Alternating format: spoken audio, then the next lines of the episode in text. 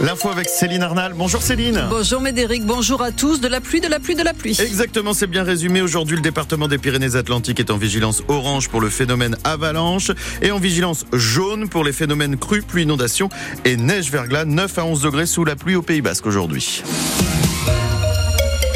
Et donc il continue à pleuvoir, comme c'est le cas depuis ces derniers jours. Ça commence même à faire déborder les cours d'eau. Alors rien de grave ni d'extraordinaire pour le moment. Euh, il y a quand même quelques points. La départementale 147 à Idoxmendi est coupée. Il y a de l'eau qui recouvre toute la chaussée. La Nive est sortie de son lit également à Cambo tout à l'heure, un petit peu avant du 8 heures du matin. La Nivelle a bien monté à Saint-Pé, mais à l'heure actuelle, le cours d'eau a repris le cours de son lit. Ça a débordé aussi du côté de l'Arcevaux ou encore du Staritz. Clairement, ça déborde là où ça déborde habituellement rien de méchant. En tout cas, si vous voyez des routes inondées, des chaussées coupées, vous connaissez la démarche. Vous nous appelez notre standard 05 59 59 17 17. De la pluie en hiver, bon, rien d'incroyable. Certes, mais il tombe de la neige aussi depuis quelques heures et pas qu'un peu. Et ça, avec le réchauffement climatique, ça commence à être moins courant. Un joli manteau neigeux recouvre les sommets d'Irati. Rien pour le moment du côté de la vallée des Aldutes, par exemple. C'est de la pluie qui tombe ce matin à Urepel. Attention, quelques arbres sont tombés. Sur le reste du massif pyrénéen, il neige tellement que Météo France a placé les Pyrénées-Atlantiques en vigilance orange aux avalanches. On est à un risque de 4 sur une échelle de 5. Équipements requis pour aller à la Pierre Saint-Martin notamment. La pierre dont le directeur se déclarait heureux ce matin en direct sur notre antenne.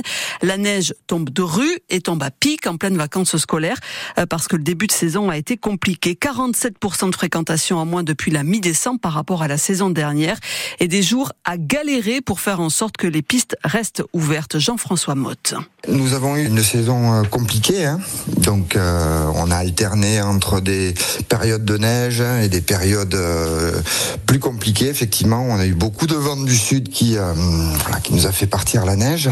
On arrive toujours à s'en sortir parce que j'ai des équipes formidables. On bataille, en fait, on trouve des solutions. Euh, nous, on est une équipe très solide. Euh, on va chercher la neige là où on peut, à la pelle. On enlève les cailloux, on, se débrouille, mais on a toujours réussi à proposer du ski depuis le début euh, de l'ouverture. Depuis le 16 décembre, on, est ouvert quasi en continu. Les seules périodes où on a dû fermer, en fait, c'était pas par manque de neige, parce qu'il y avait du, vent, violent, en des conditions météo qui nous empêchaient de faire tourner nos remontées mécaniques. Voilà, donc c'est absolument plus le cas. C'est un petit peu compliqué pour arriver à la Pierre Saint-Martin euh, ce matin, mais les différents chantiers euh, étaient en cours. Il y a quand même ce risque d'avalanche. Il y a une quinzaine de pourcents de la route pour arriver jusqu'à la Pierre qui était un petit peu euh, délicate, nous disait Jean-François Motte ce matin, le directeur de la station de la Pierre Saint-Martin était l'invité du 6-9 de France Bleu Pays Basque. Interview à réécouter en intégralité sur notre site internet. Journée des Pyrénées-Atlantiques au salon de l'agriculture. Une trentaine de producteurs du département sont présents, notamment trois start-up basques. C'est le cas d'AMP qui est installé à Asparin et qui crée des fours pour diminuer le temps de séchage du piment d'Espelette. Un prototype est expérimenté depuis deux ans maintenant chez Philippe Doussin à Ustaritz. Il produit 30 000 pieds chaque année. Juliette Bourgault. Le grand four rouge et blanc fait la taille de Christophe Bidard, son développeur. À l'intérieur, on glisse le chariot où sont étalés tous les piments. C'est comme votre four à la maison en fait. Hein. Il y a une partie qui chauffe, une partie qui ventile. Et le but, c'est d'extraire l'humidité au moment euh, souhaité. Moins humide, les piments sont plus croquants et ils sèchent plus vite, surtout deux jours au lieu de trois. Ça fait aussi faire des économies d'énergie. Pour Philippe Doussin, producteur de piments d'Espelette depuis 8 ans, ça valait le coup de dépenser autour de 25 000 euros. Mon piment sort très rouge, je gagne du temps en séchage pour le gaz, au prix du gaz aujourd'hui, et l'électricité aussi. Pas loin de 1000 euros économisés cette année, en 2023. C'est le seul four créé du début à la fin par Christophe Bidard. Et maintenant qu'il est sûr que ça fonctionne, c'est opération séduction au Salon de l'Agriculture aujourd'hui. C'est une opportunité énorme.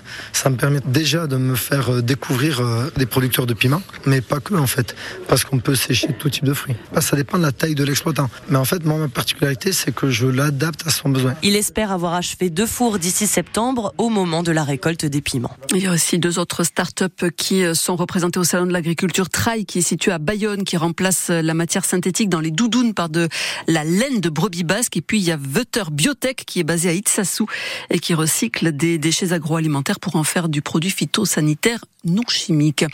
15 médailles récoltées par les fromages basques à ce Salon de l'Agriculture. C'est pas mal. On en a 36 médailles en tout.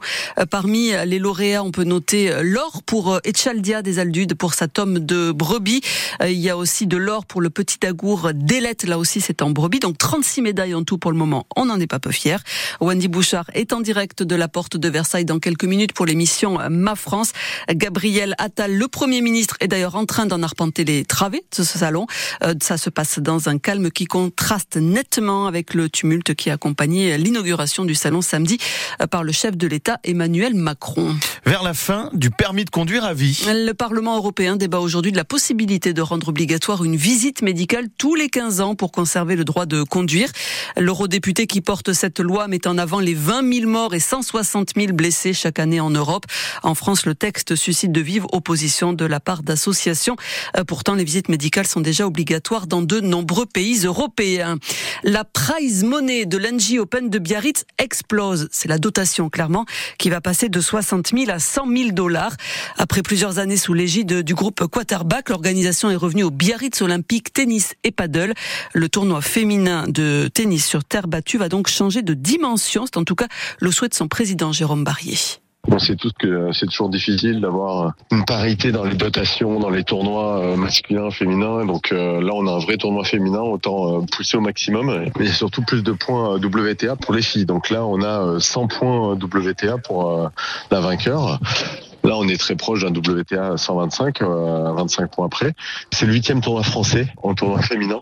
Elles seront sorties de Roland Garros, donc elles ont besoin encore d'un certain nombre de points, certaines pour aller chercher au Wimbledon derrière.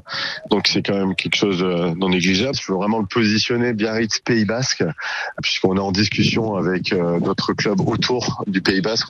C'est important pour nous, c'est que voilà, ce soit un, un tournoi local avec euh, des partenaires locaux et qui rayonne au niveau national ou international. Un tournoi qui, on le rappelle, a lieu à la mi-juin. Il y a du hockey sur glace ce soir. Lormadi accueille Marseille à 20h30. Lormadi qui se sépare de son entraîneur euh, Pierrick Rézard. Il est remplacé euh, par l'adjoint pour le match de ce soir.